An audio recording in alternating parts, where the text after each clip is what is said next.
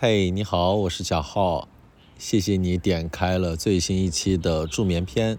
先要祝你新春快乐，因为今天是农历的正月初二。我现在在我们的小区的一个长椅上面。对，现在是四川泸州下午四点多吧。今天太阳挺大的，所以你会发现，一到冬天，特别是冬天、春天，嗯，秋天也行，夏天有点热，因为四川一旦出太阳，草坪上面就会多很多四川人，偶尔会冒出来两个重庆人。今天太阳挺好，所以到楼下的长椅上晒晒太阳，和你聊会儿天。对你听得到，旁边还有一些环境音。现在这个小区绿化挺好的，所以你会听到一些鸟叫啊。过一会儿可能会听到有些大叔、大妈路过的时候会用四川话聊天啊，或者偶尔过一个摩托车，哒哒哒哒哒，嗯嗯嗯，开过去呀，都有可能。我现在挺放松的，我刚刚去那个超市买了一袋爬爬杆儿。还买了一盒话梅，我发现我外公前两天挺喜欢吃一个话梅，叫半边梅，就给他多买了几盒。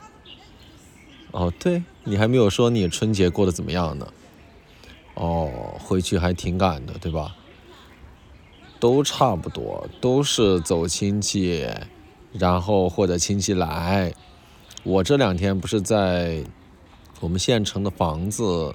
里边住嘛，我爸妈也来了，然后我外公也在，但是那个房子是一个两居，所以大家都来了吧，我就没有地方住了。我这几天如果在这边住的话，就是睡沙发，睡沙发其实还 OK 了，但你们知道尴尬的点是什么吗？就是第一，沙发呀，它一般是放在客厅里边，放在客厅里边就意味着电视机也是放在客厅里边。晚上一般我爸妈，包括一些姨啊什么的，他们就会看电视，看的还挺晚的，呃，所谓的晚也就是十点多吧。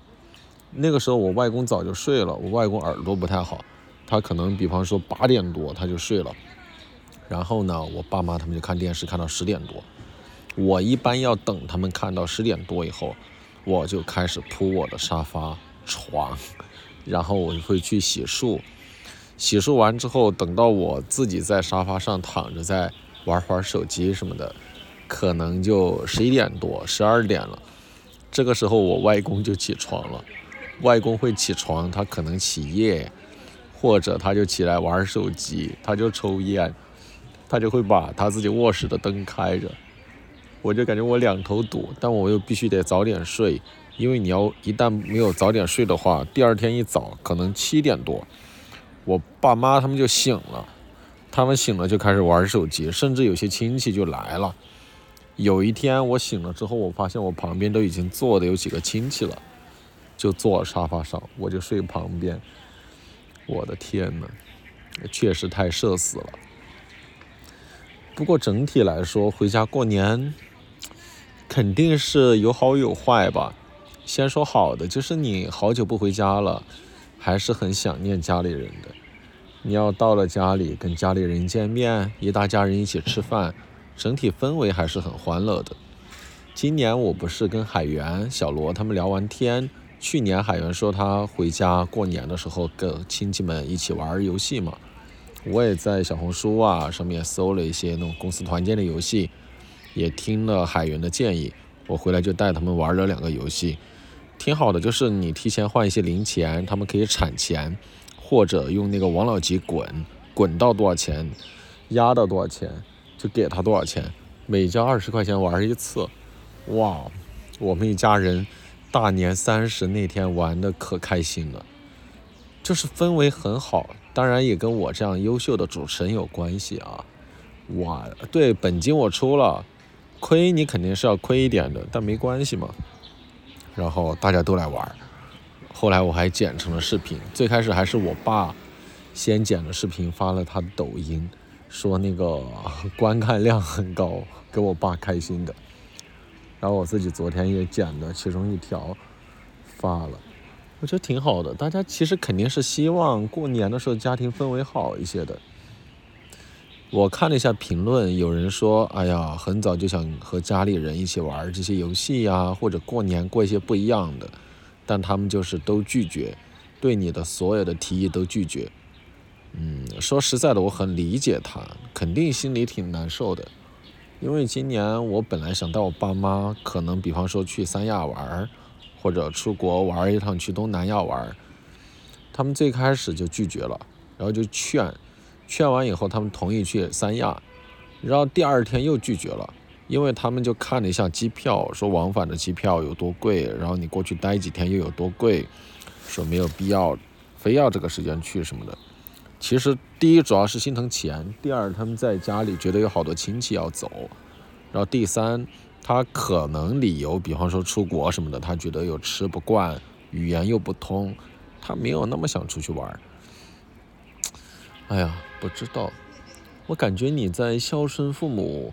和尊重父母的意愿中间很难找到一个非常契合的平衡点，只能是多跟他们聊天儿吧。我不知道你爸妈，反正我爸妈一般情况下是你要说给他买什么东西吧，他们一般都是不要。但如果你刚好送到点儿上了，送给他们吧，他们还是会用。买衣服、买鞋这些正常，应该是送了就天天穿。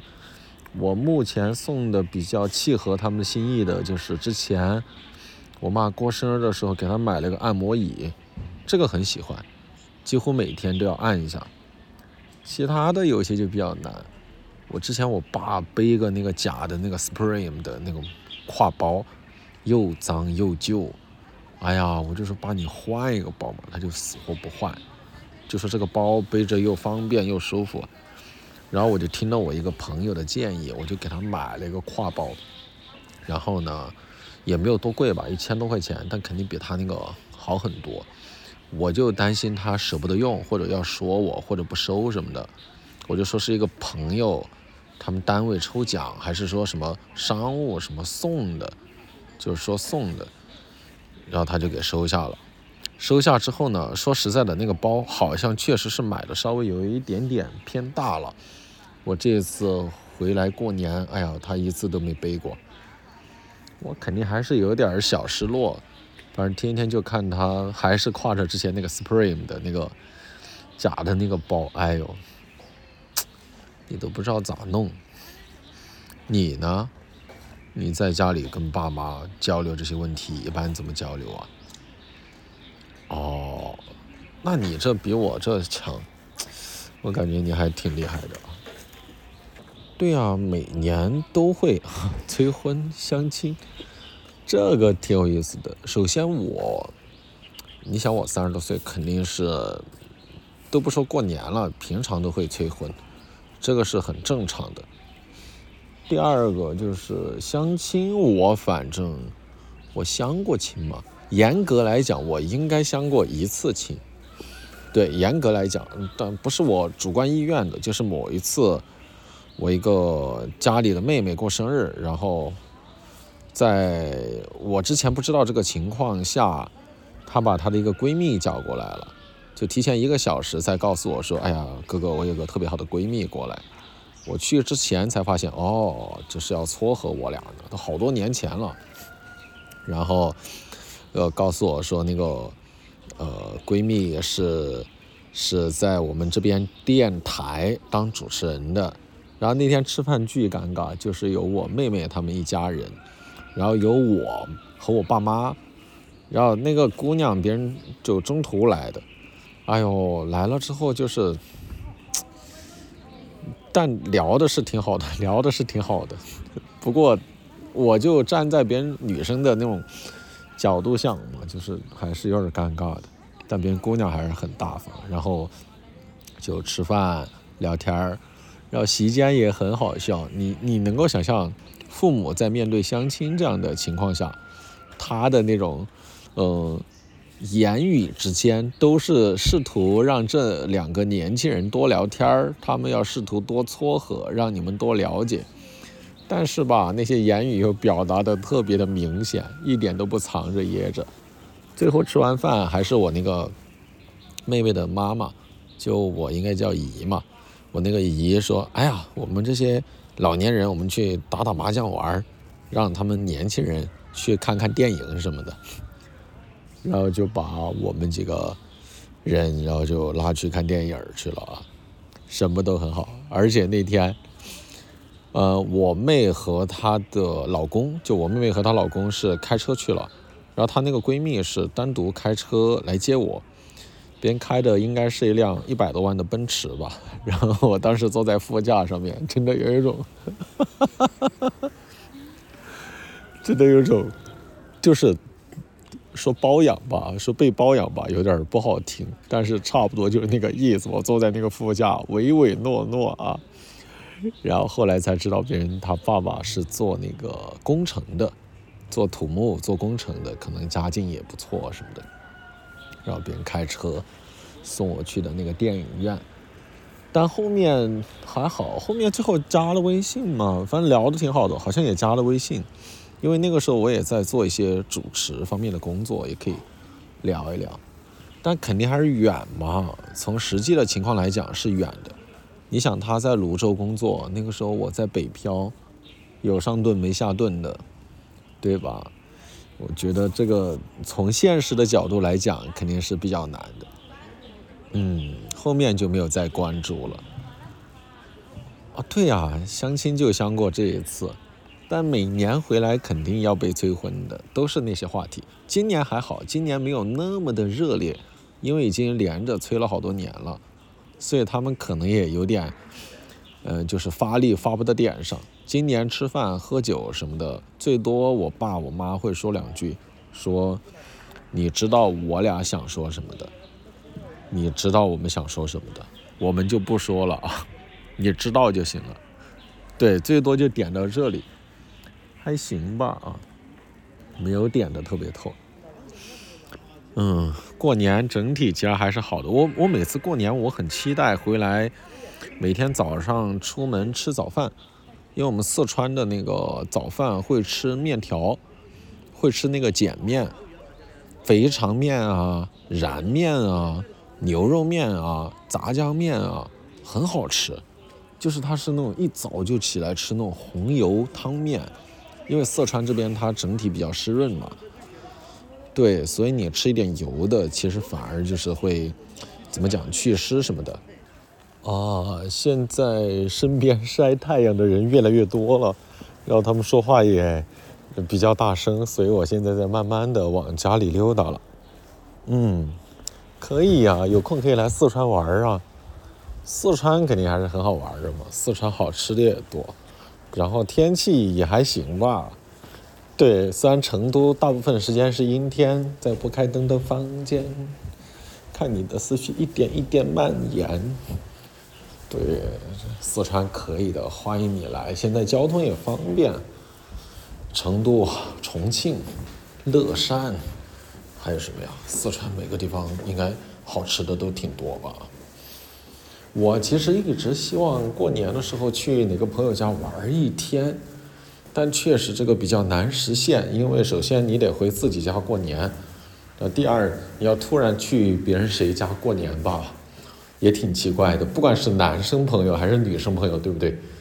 要真的他把你带回家去过年了，这个真的需要解释了。过完年有什么安排吗？过完年之后没有很特殊的安排，我可能正月初五就回上海。回了上海之后，想自己待几天，规划一下，规划一下二零二四年。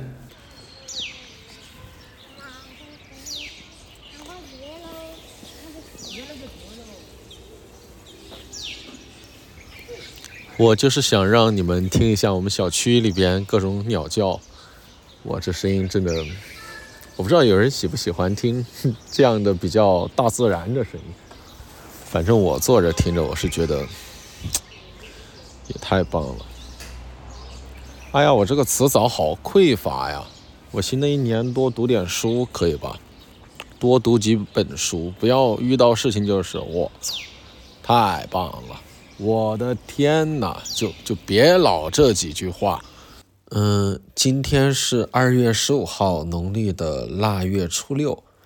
我今天已经回上海了，刚刚经历了一件让我比较感触的事情，对我想说给你听。啊，今晚我给自己点了椰子鸡的外卖嘛，外卖员是一位大姐，在家门口把椰子鸡交给我之后，她就告诉我说她的钥匙串掉进电梯缝里了，她不知道怎么办了，问我能不能帮帮她。我说当然可以啊，然后我就把外卖放餐桌上面，然后关上门和大姐一起去到了那个电梯。电梯上面贴着的是那个紧急的求助电话。我当时就想，这个应该是得困在电梯里才可以打吧。然后我就带着大姐去了一楼，在墙上找到了那个物业的电话，我就给物业打了电话。然后呢，我就谎称自己是业主，因为我不是业主嘛。我就说一个外卖员大姐给我送餐的时候不小心把钥匙掉电梯缝里了，物业很靠谱，说稍等一下，他们联系一下师傅。然后挂断电话之后，哎呦，这个大姐好客气啊！她先是给我鞠躬谢谢我，就说还是年轻人懂这些，要她自己的话她都不知道该怎么办了。然后她又给我道歉，说耽误我吃饭了，问我要不要先回去吃饭。我说不着急，咱们也不饿。我点的那个饭放一会儿也没关系的，然后就在一楼大厅的休息桌旁边抽了个椅子，让大姐坐那儿歇会儿。哇，大姐不坐，她就在那儿站着，站着可直了，她就笑着看着我，一个劲儿的道歉又道谢。哎呀，我说没事的，姐姐，就咱一起坐着休息一下嘛，就坐着一起等消息嘛。我就说完也给自己抽了把椅子坐下，就大姐看我坐了。她才一起坐了下来，我就跟她闲聊天嘛。我大姐那个掉的那个是您的电瓶车钥匙吧？大姐说是啊，还有他出租屋的钥匙。他现在已经让平台别给他派单了。哎，我一下觉得有点不好意思了，我道歉，我说真不好意思，为了我这个单影响您的收入了。您那个车是什么牌子的？我我是想着，要是那个钥匙真的不太好捞出来的话，有没有可能附近的连锁店，对吧？能把这个电瓶车钥匙给配齐了，然后我就给他说：“我说待会儿要是这个钥匙真的不好捞出来的话，咱们就去那个就近的电瓶车的品牌店配吧。”就想着让大姐宽宽心嘛，不要着急。但是这个大姐真的感觉性格好好啊，她就一直就笑盈盈的，就是又让你亲切又让你温暖。然后我就说：“姐姐，您家是哪儿的？”啊，其实我已经从口音里边听出大姐是东北的了，但我还是这么问一下嘛，咱还是有情商的啊。大姐说她长春的，我说真是辛苦您了，这过年都没有回家吧？大姐说小伙子你是不是也没回啊？我说我刚从老家回来，手里有些工作，我就先回来了。大姐说那我儿子也和你一样，也是在上海工作，叫我过来陪他，我就过来了。在这边吧，虽然我和我儿子没住在一起。但有时候他说他想我了，就可以过来看看我，这也方便。哎，我说姐姐真是辛苦你了，这大过年的还在外面跑着，而且吧还因为这个事情，就是好像今晚他应该是接不了单了。我俩就这么一边聊着，一边看着每个从单元门进来的人。进来一个大姐就说：“这个是不是咱那个师傅啊？这是不是啊？”就等到第四个人的时候，我们的救星到了。来了一个五十来岁的师傅，说：“是你们的钥匙掉电梯里了。”我说：“对，是我们的，辛苦您跑一趟了啊！这、这个、这个好取吗？”师傅人也特别好，说：“没事，这都经常遇到啊。”然后就去到那个电梯门前开始操纵。他先是把那个电梯升到了二楼，接着暂停了电梯，然后打开了电梯门，爬了下去，打着手电就找到了钥匙，上来递给大姐。再关好电梯门，让电梯正常的运转，整个过程三分钟不到。我当时觉得那个师傅太帅了，我当时就觉得我我都想录下来，但好像不太方便。但是因为要找那个钥匙嘛，我接下来再看旁边的大姐，太有礼貌了，大姐性格太好了。她先是先是笑着给电梯师傅鞠了个躬，然后又给我鞠了个躬，谢谢我们。我和那个电梯维修师傅赶紧说：“哎呀，这没啥，没啥，您别太客气了。”然后我们三个就互相祝福了新年快乐，就分开了。大姐应该继续送她的外卖去了，因为她钥匙拿到了嘛。她的电话又开始接单了，但可能再晚一点，她就会接到她儿子打来的电话吧。电梯维修师傅可能又回去值班了，他就在等电话，看哪里有故障，他就会第一时间赶过去。然后我呢，就回家拆开了外卖。就吃完外卖，我原本想把这一段就写下来发微博的，但感觉有点矫情。但我想着想着，哎呀，我还是悄悄告诉你吧，你就睡前听听得了。我就是觉得，相比起这几年春节的时候电视上那些编剧歪歪出来的老百姓的经历，然后加了几个王梗、强煽情的小品，我感觉我今天晚上这个经历，就这一段儿。好让我觉得温暖又动容啊！我说不上为什么，但是我就感觉这好像这一段是一个非常鲜活、有生命力的春节时期的一个缩影。我非常感谢那个外卖员大姐，我觉得她的笑容温暖了我。我也非常谢谢那个电梯维修师傅，他的敬业也温暖了我。当然，我也要谢谢我自己，谢我自己什么呢？我这么大晚上给你讲故事哄你睡觉呢，我肯定要谢谢我自己啊。对啊，就就这个事情讲完了啊，没有什么升华，讲完了，困了吧？不困也没办法，故事讲完了，那就早点休息吧，好吧？